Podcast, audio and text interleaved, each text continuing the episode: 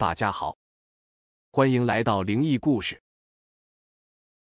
这个故事发生在浙东一个海边的小城，那是三十年前，也就是九十年代初，改革开放还没几年。不过社会上也是一派欣欣向荣的景象了。故事发生的时候，我们这个读者还在念高中。他当时很喜欢读小说，放学就去租书摊租小说看，什么书都看，什么西村寿行的侦探小说、寻米粒的爱情小说，当然少不了署名卧龙生的各种武侠小说。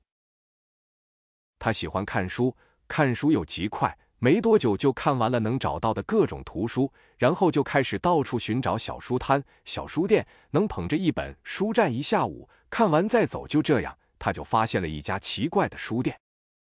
这家书店开在老城区某个幽深的小巷深处，里面有两排发黄发旧的书架，昏昏暗暗的灯光，一个穿着长衫、总在打瞌睡的老店主。他走进去看看，发现书架上稀稀拉拉摆着几本旧书，还是线装书。拿下来看看，发现还是繁体的手抄本，根本看不懂。他就问老板有没有诸葛青云、梁羽生的新书。老板好像没听过这个名字，问清楚了以后，说过几天进货。他心里有些好笑，因为在九十年代，这两个作家的书籍火，香港那边都一书难求，大陆更是书商偷偷盗印的，哪能那么容易？没想到，没过几天，他路过这里，扫了一眼，就发现书架上放了一本诸葛青云的《一剑光寒十四州》。他还专门翻了翻。发现还是正版书，正经有 IS 编号，内蒙古出版社出版的。他大吃一惊，想着这个小老头看着稀松平常，没想到还挺有门路，能搞到这种书。他就给他正经开了一张书单，写了一堆自己想看的书。小老板扫了一眼书单，轻描淡写的说：“过几天来拿吧。”就这样，他就开始了愉快的读书生涯。凡是听到哪本书好，他就让老板去找。就没有他找不到的，而且好多还是香港的原版书，甚至有些是刚刚上市还没拆封的，简直想不到他是从哪里搞来的。他有时候也想和店主套套近乎，问问他到底从哪里淘来的书，但是店主却从不理他，只是常年穿一件长衫，轻轻摇着一把扇子，用一个话匣子听着咿呀咿呀的戏剧，听得摇头晃脑的。他渐渐发现。这个店主有点神秘，每隔一个月，这家书店就要关门歇业一天，去接待一些内部客人。这些客人都是一些怪人。所谓怪人，是因为他们服装比较奇怪，有人穿着老式的中山装，有人穿着少数民族的衣服，甚至还有穿着僧服的和尚，挽着发髻的道士。他也暗暗奇怪，这些人都来这个书店做什么？但是不管他怎么问。这个老板都不说，甚至理都不理他，只是在那摇着头听着咿呀咿呀的戏剧。事情发生转折是在他高二那一年，那一年他在放学路上发生了一起车祸，有一辆重型卡车冲出车道，撞到了路边一座老石桥。那石桥在清末就有了，是一座石拱桥，桥下灌木成林，藤蔓遍布。他小时候还去桥下探险过，到处都是白花花的蛇皮，看着阴森森的。当时路人看到了车祸，赶紧把人给救了出来，然后帮着抢救物资。卡车上满载着物资，结果在抢救物资时，大家发现了一件怪事。什么怪事呢？就是大车把石桥桥墩撞开了一个大口子，那个大口子往外滴滴答答流淌着粘稠的洪水，远远看去。整个桥墩像流了一身血，看着分外狰狞。这石桥怎么能流血呢？大家觉得很奇怪，就过去研究了一下。有人过去闻了闻，发现这个洪水并没有人血的腥膻味，反而有一股淡淡的清香，就像熬煮的中药汤一样。有老辈人就说，古代的石桥亭子都是镇压邪祟的。尤其这种老石桥，桥梁下都吊着古剑，这是斩龙剑，专门斩杀过桥的恶蛟。这石桥镇压了恶蛟龙，自己也有了灵性，时间久了就要化龙了。这石桥流血嘛，就是流的龙血。这龙血可是好东西，据说喝了可以长生不老。经他这么一说，当地人蜂拥而至，都去接龙血。结果那个龙血没多少，一会儿就停了。大家不甘心，就用镐头撬石缝，想看看里面有没有龙血。没想到用镐头轻轻一撬，那石墩子就裂开了密密麻麻的小口子，竟似土块一样松动。再用镐头使劲敲几下，就发现石头缝里到处都是毛须，像是植物的根须。大家更奇怪了，什么植物的根须能长到石桥里呢？大家继续往下挖，发现根须越来越多，仿佛石桥的毛细血管，而且越往下越粗壮。后来和藤蔓纠缠在了一起。密密麻麻的，仿佛一团团小蛇。有人就怀疑这是何首乌，看这个样子，估计是百年何首乌。大家来了精神，这百年何首乌可是传说中的仙药，《本草纲目》记载，它五十年者如长大，一百年者如碗大，二百年者如斗老大。据说它和人参一样，还会化成人形。有人说，这石桥断口渗出来的龙血。恐怕就是百年何首乌的汁液，大家赶紧往下挖呀！今天就要捉到这成精的何首乌。这话一出来，顿时群雄奋进，大家跑回家拿了菜刀、斧头，好容易砍断藤蔓，顺着最粗壮的根须继续往下挖。挖了好久以后，却没挖到人形何首乌，却挖到了一块水缸大小的石蛋蛋。什么是石蛋蛋呢？你在江边。经常能看到一些圆溜溜的大石头，大的像蜗牛，小的像拳头，都是江水冲刷而成的，堆在河岸上。说白了，就是大号的鹅卵石。大家仔细看了看，那些根须都是从这块石蛋蛋里长出来的，最后形成了一张巨网，枝枝蔓蔓，根须纵横，甚至把这座石桥都给穿透了。这石头里长出来植物，的确是一件多多怪事。有人就说这东西肯定有古怪，要打破看看，别是什么妖邪的蛋。有个傻大胆用镐头敲了敲石蛋蛋，砰砰响，这石蛋蛋的确是石质的，不过听声音里面像空心的。傻大胆鼓足勇气，用镐头在上面使劲一砸，把石蛋蛋打破了。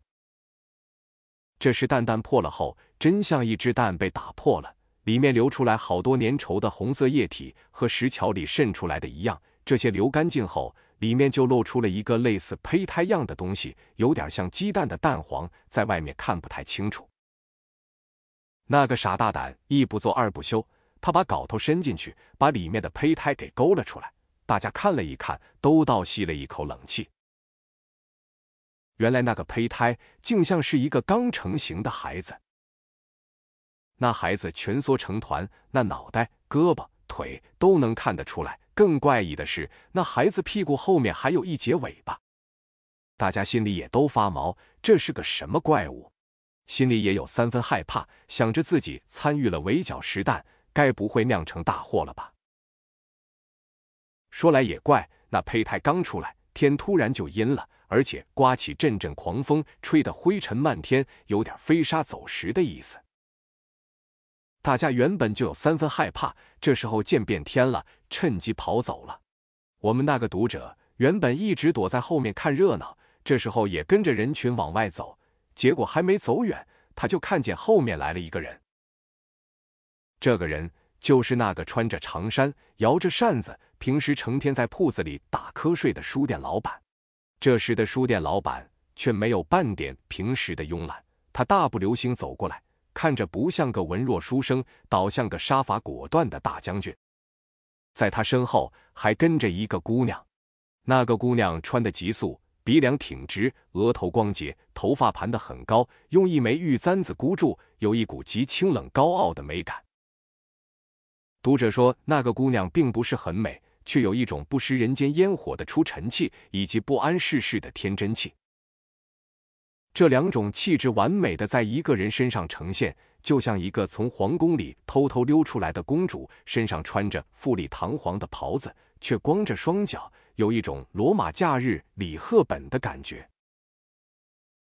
书店老板远远看到那个石蛋蛋，就焦急的喊道：“来不及了，来不及了！”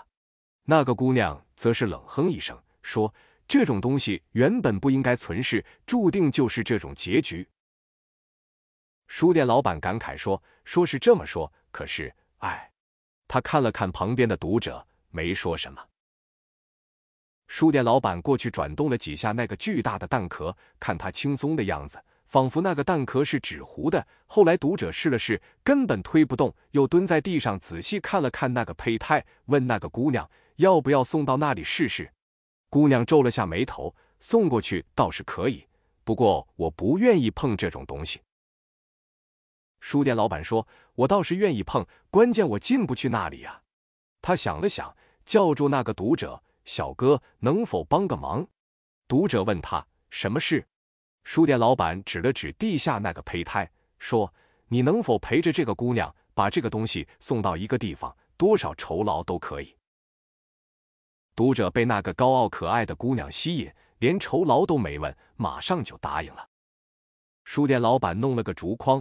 把那个胚胎放了进去，让读者拎着，跟着那个姑娘往前走。这时风越来越大，吹得周围的树木都弯下了腰。但是读者跟在姑娘身后，却丝毫没感觉到风，而且身子很轻，仿佛一步就能走出去很远。他觉得很奇怪，但是他当时被那个姑娘深深吸引住了，也没多想，就这么跟着她往前走，想着走到天涯海角，他都愿意。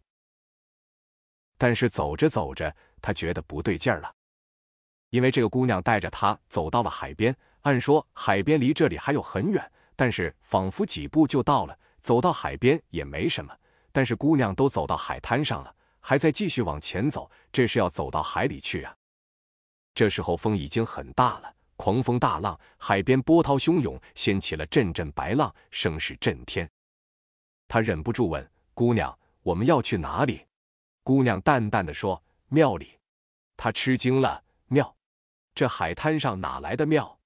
姑娘就笑了，往前指了指，说：“那不就是？”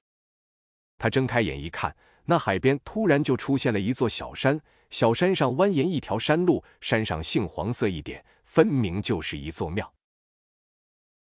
姑娘又往前走了几步，前面就出现了一条通往山上的石阶小路。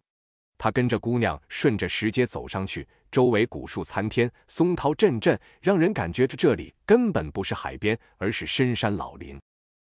他当时彻底晕了。虽然自己心里很明白，海边不可能有这种地方，但是目之所及，的确又是这样。他觉得又新奇又神秘，仿佛在梦里，什么都不敢问。他们走了没多久，终于看到了那座庙。那是一座气势恢宏的千年古庙，占地很大。殿外几棵老树直冲云霄，远远走去，就听见寺院里传来阵阵梵音，仿佛寺院里有几百个僧人诵唱着经文，真有一种佛法无边、奔腾到海的力量感。那姑娘没进寺院，她站在旁边说：“把东西放在门口吧。”她迟疑了一下，把竹筐放在了紧闭的寺院门口，又忍不住问。不用放进去吗？姑娘摇摇头，冷哼了一声：“我不愿意见他们。”说完，转身离开了。他赶紧跟在姑娘身后下山。走出去没几步，他回过头来，发现放在庙门前的竹筐已经消失了。他大吃一惊，想和姑娘说，结果转头一看，姑娘也消失了。他赶紧顺着原路追，她追着追着，就发现道路变样了。原本蜿蜒在大山深处的石阶变成了海滩，他又重新回到了海滩上。他回头看看，周围只有光秃秃的海滩，远处是淹上来的海水，哪有什么小山，哪有什么寺院？他害怕极了，以为自己是不是撞邪了，别是撞到了邪祟。越想也怕，天越来越黑，他就赶紧往外走。结果他走了好远，才走出这片海滩。后来好容易才找到了一个公交车站。才知道自己几乎横穿了一座城市，已经来到了城市另外一头。自己后来换了几班车才到家。他也暗暗记下了去寺院的路线，想着以后自己一定要回去看看。第二天，他去书店看看，发现书店大门紧闭，没有营业。第三天、第四天还是没有营业。到了第五天，他终于撑不住了，逃课去了那座寺院。结果他顺着原路找到了那片海滩，但是他顺着海滩走了很远很远，都走到了海水里。却再也没有看到那座小山，更不要说那座古庙了。他疯了一样寻找当地人，询问他们山上那座古庙，但是当地人却告诉他，这里从来都是一片光秃秃的海滩，除了几块寸草不生的大礁石，哪有什么山，更别说古庙了。他失心落魄，觉得自己受了欺骗，更是怀疑自己是否真的经历了这一切。他疯了一样寻找那座古庙，却被人怀疑脑子不正常。他开始酗酒吸烟，想要忘了这些。但是却始终忘不了。这样过了两个月，他有一次浑浑噩噩去上学，经过那家书店，却发现书店里亮着灯。他心里一惊，难道那书店的人回来了？他满身酒气，粗暴地推开书店大门，就看见书店老板正襟危坐，坐在那里，似乎在等他。书店老板说：“当初不辞而别，实在是有非走不可的事情。我刚处理完，就赶回来了。”因为还没支付给你酬劳，读者咆哮起来：“老子不要什么酬劳，老子就问你，那座山、那个庙是不是真的？”书店老板点点头，的确是真的。他咆哮着：“那为啥？为啥找不到？”书店老板说：“他其实一直在那里，但是你们看不到他，或者说走不进他。”你可以把它想象成武侠小说里讲的洞天，或者是仙境，大概就是这个意思。他有些迷茫了，这世上真有仙境？书店老板不说话了。他又问：“那你们是什么人？”书店老板说：“我们不是人。”书店老板解释：“我们不是这个世界的人，是另外的人，非世俗的人。我们那个世界的人和你们这个世界的规则不同。”读者不明白了，不过也知道这些不是他能明白的。他又问：“那个蛋又是怎么回事？大家打破了它，会不会不好？”书店老板说：“这个事情很难说，也没法说。我只能说，它是被另外一个世界种下的一粒种子。”读者问：“那这粒种子是好是坏呢？”书店老板说：“种子没有善恶，它就像一把刀，要看为谁所用。”读者最后问：“那个姑娘？”书店老板说：“这辈子你们应该还有相见的时候。”读者问：“什么时候？”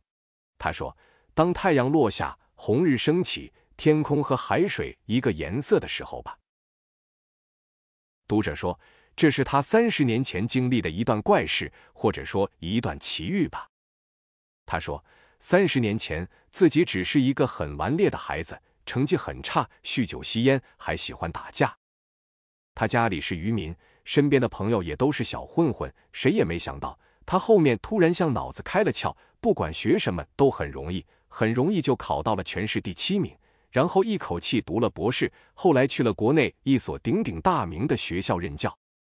他说到这儿，有些惘然，感慨说：“看来这就是当年送那枚石蛋蛋的酬劳了。”我问他：“那个石蛋蛋到底是什么？”他摇摇头，说自己也不知道。我又问他那个三十年前的姑娘，读者说这辈子再也没有见过。这是这个读者几个月前给我讲述的故事，我一直想着哪天记录一下，但是一直没有整理。前几天他突然紧急联系我说，他们那边突然红光漫天，他突然想起了书店老板留下的话：当太阳落下，红日升起，天空和海水一个颜色的时候，就会和那个姑娘相见。他说自己要去三十年前那个海滩去见那个姑娘，我也很激动，赶紧给他留言，让他见到后赶紧联系我。深夜，他给我留言，说自己再一次去了那个海滩，那座小山果然重新出现了。他重新登上了那条古老的石阶，走到了尽头，看到了那座古庙。他说，那个小姑娘也真的出现了，自己当时和她差不多大。现在已经是一个垂垂老矣的中年人了，可是那个小姑娘还是和当年一样年轻，仿佛时光在她身上了无痕迹。他说，那个姑娘没有和他说话，只是给他写了四行佛记，神秘莫测，仿佛大有深意。我赶紧问他哪四行字，他说：“三十年来如一梦，又见红里赴长空。”我说：“还有二行呢。”他不说话了。我再问他，还是没有说话。从那天起，他再也没有说过话。今天的故事就结束了，感谢您的观看。